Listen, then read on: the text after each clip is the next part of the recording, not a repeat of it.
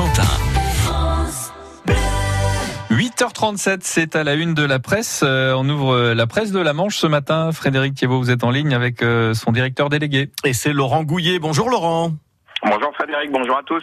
Alors à la une euh, ce matin de la presse de la Manche, comme d'ailleurs sur euh, France Bleu Cotentin, c'est ce cri d'alarme des fonctionnaires pour euh, la sauvegarde et le sauvetage du service public. Oui, à Cherbourg hier, ils étaient, alors c'est toujours pareil, hein, il, y a deux, types de chiffres, ils étaient 850 selon la police et 2000 selon les organisateurs. En tout cas, c'est une première. Hein. Pour la première fois, il y avait les neuf syndicats de la fonction publique qui, qui appelaient à une grève.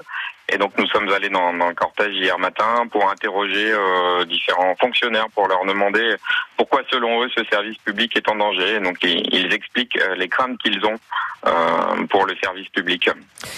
Alors, euh, autre euh, titre à découvrir euh, dans la presse de la Manche euh, ce matin, c'est le casse-tête des communes pour faire les panneaux électoraux en vue des élections européennes, parce qu'il y a quand même 33 listes. Et oui, 33 listes, c'est beaucoup. Hein. Ça fait euh, 21 mètres de linéaire de panneaux. Ah oui, quand même. Euh, alors, dans les grandes villes, c'est compliqué. À Cherbourg, il va falloir un millier de panneaux, mais bon, on a quelques réserves. Euh, dans les petites communes, c'est peut-être encore pire.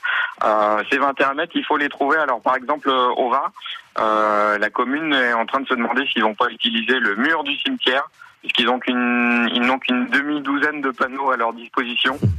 Donc c'est compliqué. Puis après, il faudra gérer les, les bulletins aussi. Hein. 33 listes, c'est donc euh, 33 tas de bulletins dans les bureaux de vote.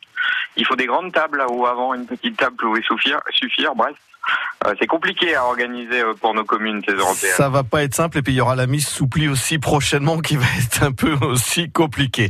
Euh, vous revenez aussi également dans la presse de la Manche sur matin sur une information euh, que vous donnez euh, en exclusivité. Vous dites que euh, finalement le, le, le préfet de la Manche qui quitte notre département, bah, c'est pas vraiment une, un, un départ volontaire. Il a été, selon vous, démis de ses fonctions.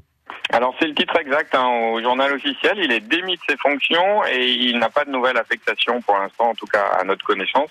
Alors bon, ça faisait un peu plus de deux ans qu'il était là. Euh, un préfet, euh, ça reste entre deux et trois ans, donc il allait partir d'ici quelques mois. Mais ça s'est précipité et selon nos informations, il pas exclu que tout ça vienne d'un discours qu'il a hum, qu'il a prononcé. Alors c'était euh, dans une euh, cérémonie privée lorsqu'il a reçu les insignes d'officier de l'ordre national du mérite. Et ce discours-là, a priori, il était assez politique et, et parfois critique sur certaines mesures du gouvernement. Et il se pourrait qu'en haut lieu, ça n'est pas plus. En tout cas, euh, c'est un départ précipité pour Jean-Marc Sabaté de la Manche. Voilà. Donc qui quitte notre département et qui sera remplacé dès la semaine prochaine par l'actuel préfet de Haute-Corse. Merci beaucoup Laurent Gouillet. Bonne journée à vous à la une de la presse de la Manche. Bonne journée à tous.